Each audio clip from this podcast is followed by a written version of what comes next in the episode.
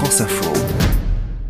Les rendez-vous des fêtes avec la cuisine et les cuisines du monde entier. Grâce à vous, Luana Belmondo, bonjour. Bonjour, C'est vrai qu'on ne peut pas voyager avec la Covid, mais grâce à vous, on voyage dans les cuisines de ceux qui sont en France et qui euh, sont de pays étrangers, comme Andreas Mavromatis. Alors, Mavro, Ah, on connaît que Mavro à Paris.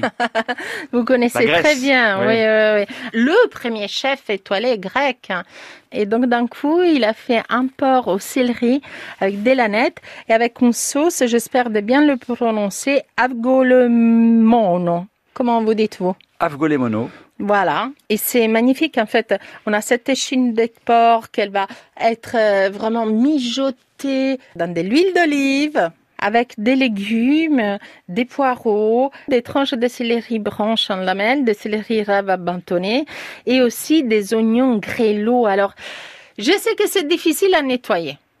Je sais. Alors moi, j'ai pas honte hein, à le dire. Je les achète surgelés.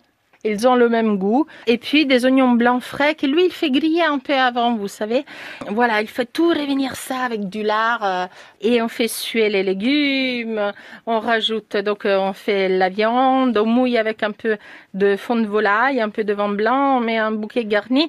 Et on laisse mijoter une heure, à peu près. À peu près en heure, ça prend pas tellement de temps parce qu'en fait, les chines de porc, c'est une viande blanche, donc euh, c'est une viande qui ne demande pas trop de cuisson. Et la sauce Avgolemono, comment on prépare? Dans un saladier, en fait, on bat des œufs, des jaunes d'œufs hein, avec du citron et on rajoute un petit peu de bouillon, en fait, le bouillon de cuisson.